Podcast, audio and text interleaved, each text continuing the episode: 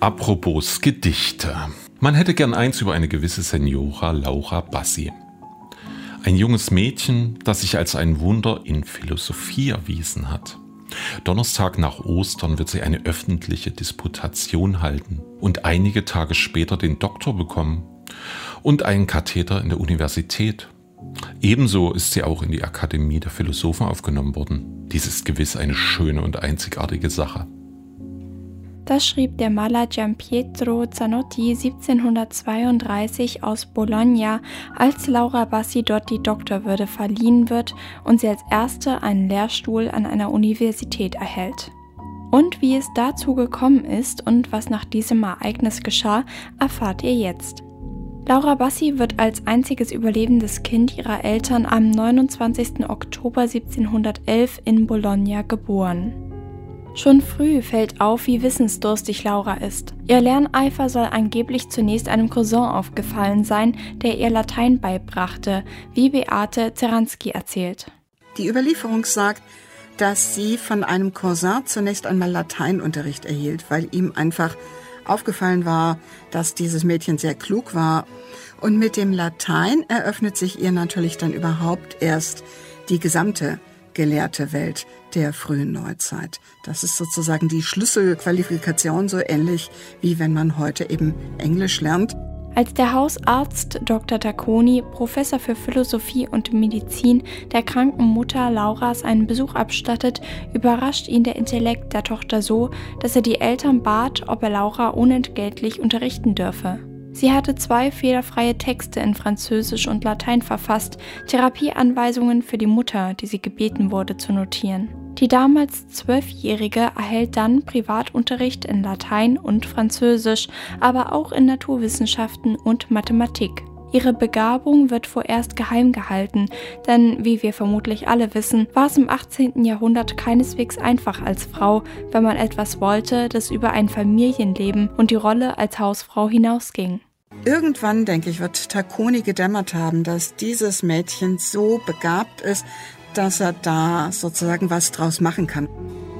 Tacconi lehrt Laura die Disputation, das wissenschaftliche Streitgespräch, das in Bologna eine lange Tradition hat. Ein richtiges Spektakel, das während der Karnevalszeit im Theater zelebriert wird und gleichzeitig obligatorisch für die Erlangung von Anerkennung und akademischer Grade ist. Laura hatte Glück, dass ihr Hauslehrer ein angesehener Professor war und auch der zukünftige Papst Benedikt XIV. ihre Bildung unterstützte. Schließlich kommt der Tag, an dem die inzwischen junge Frau ihre erste private Disputation halten soll. Einige ausgewählte Gelehrte werden ins Haus der Familie Bassi eingeladen, um ihren Worten zu lauschen.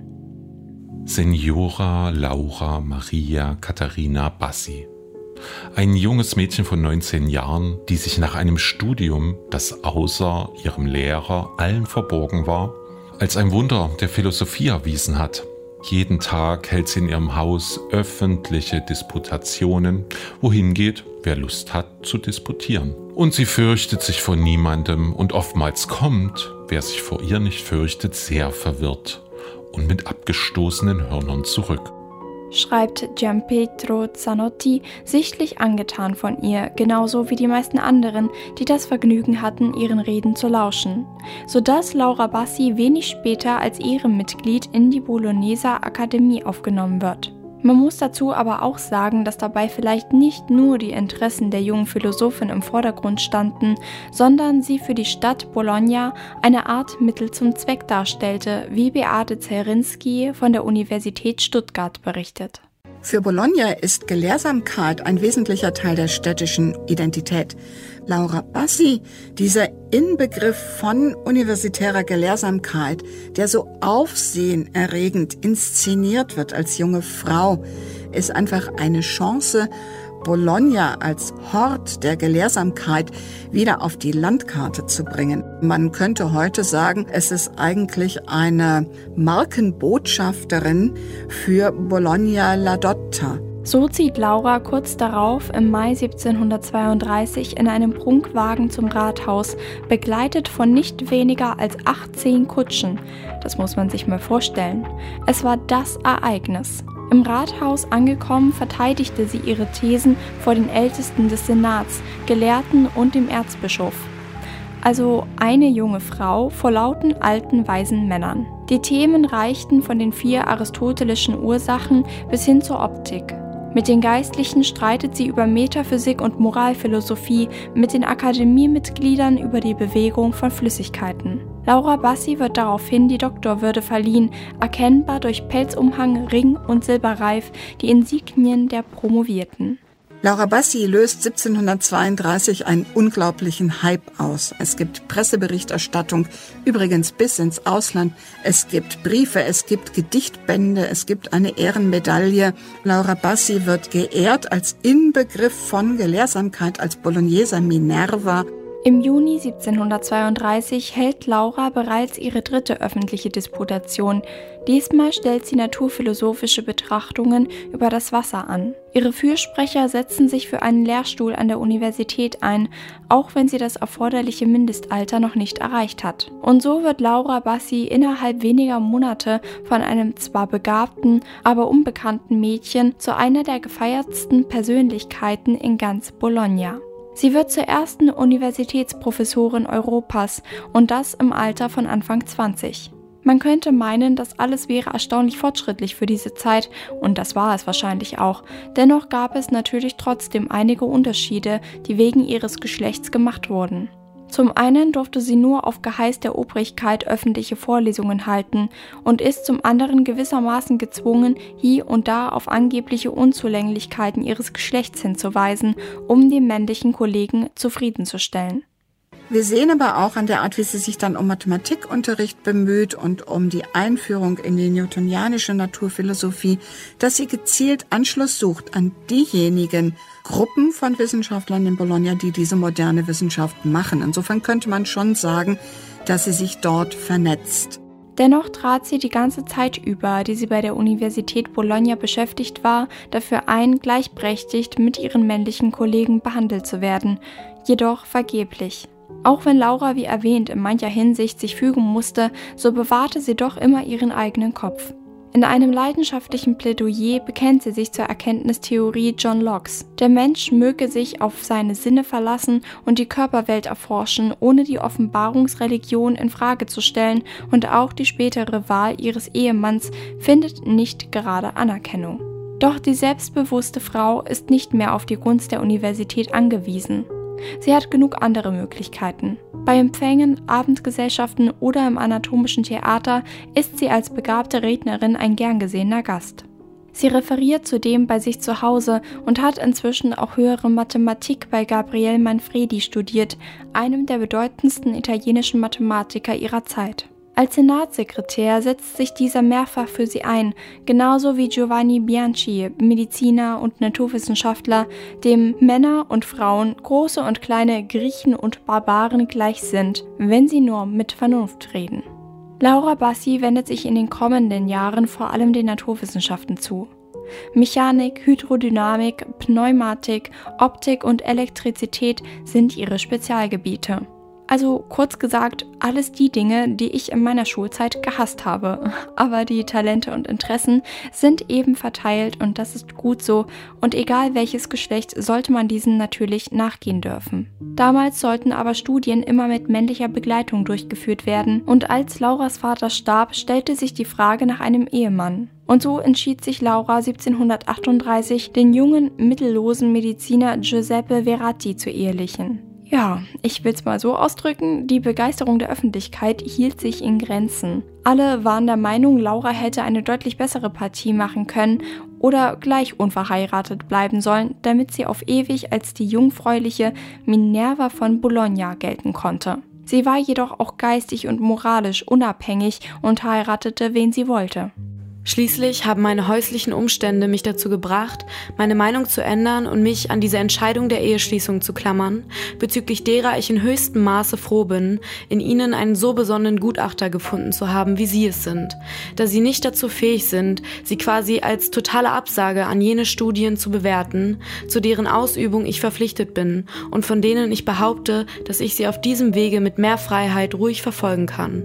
Deswegen habe ich eine Person ausgesucht, die dieselbe dieselbe Straße der Gelehrsamkeit wandelt und von der ich aus langer Erfahrung wusste, dass sie mich nicht davon abbringen würde.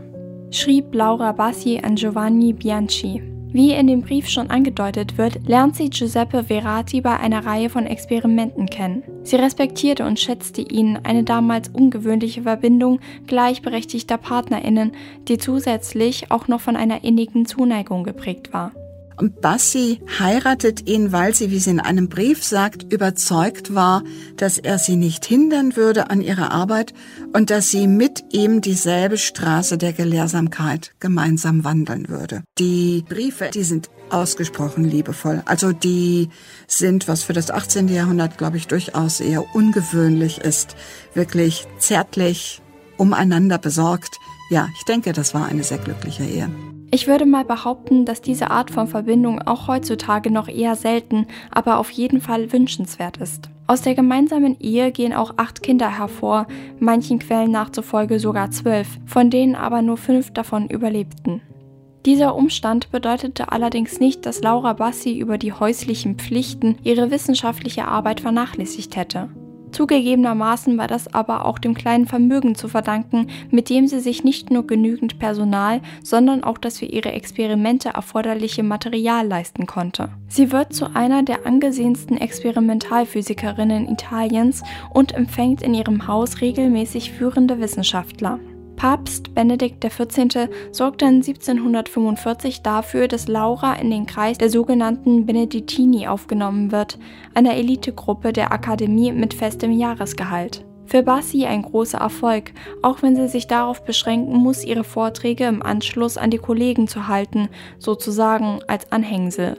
An der Wahl neuer Akademiemitglieder darf sie ebenfalls nicht teilnehmen. Zwar wehrt sie sich dagegen, doch ohne Ergebnis. In den 1750er Jahren erteilt sie dann Privatunterricht und erhält eine entsprechende finanzielle Unterstützung, die es ihr ermöglichte, zu Hause Experimente durchzuführen. Dadurch konnte sie die Einschränkungen der Hochschulordnung umgehen. Gleichzeitig gehörte sie zu den bestbezahltesten Mitarbeitern der Universität. Umso intensiver widmete sie sich ihren Forschungen. 1752 installierte sie auf dem Dach der Bologneser Akademie zum Beispiel den ersten Blitzableiter der Welt. Der wird allerdings wegen damals noch weit verbreitetem Aberglauben wieder abmontiert. Daneben interessieren sie Probleme der Hydromechanik. Rein rechnerisch entwickelt sie ein Verfahren, mit dem die Hydrauliker die optimale Größe und Position von Rohröffnungen unter Wasser ermitteln können. Sie hat auch noch alles mögliche andere erforscht, aber ich erspare euch jetzt einfach mal die physikalischen Details. Außerhalb von Bologna in ihrem Landhaus hat sie ein Observatorium eingerichtet, wo sie und Verati in Ruhe experimentieren können. Trotzdem bewirbt sie sich um die Physikprofessur, die 1772 am Bologneser Institut frei wird. Obwohl sie sich von allen am meisten auf diesem Gebiet profiliert hat, zieht sie zunächst niemand in Erwägung. Jahrelang kämpft sie um die Stelle und wird vier Jahre später dann doch noch berufen. Das verdankt sie sowohl ihrer Hartnäckigkeit als auch dem Wohlwollen einiger Kollegen und der Loyalität ihres Mannes, der auf die Professur verzichtet und sich mit der Stellvertreterrolle zufrieden gibt. Giuseppe Verati ist für Laura Bassi vermutlich die wichtigste Person gewesen. Nicht nur im persönlichen Leben als ihr Mann, als Vater ihrer acht Kinder, von denen fünf das Erwachsenenalter erreichten, sondern auch als Partner, als loyales Familienoberhaupt, das damit einverstanden war, dass Bassi sich so engagierte, wie sie sich engagierte. Am Ende ihres Lebens wirkte sie auch an zwei anderen Institutionen als Professorin, dem Collegio Montalto und der Akademie des Instituts für Wissenschaften in Bologna. Nur zwei Jahre nach ihrer Ernennung am 20. Februar 1778 stirbt Laura Bassi 66-jährig an Herzversagen. Ihre Arbeit war auf dem Gebiet der Physik äußerst einflussreich und trug maßgeblich zum Werk vieler zeitgenössischer und künftiger Wissenschaftlerinnen bei. Heute gilt sie als Pionierin auf dem Gebiet der Physik und Wegbereiterin für Frauen in den Naturwissenschaften.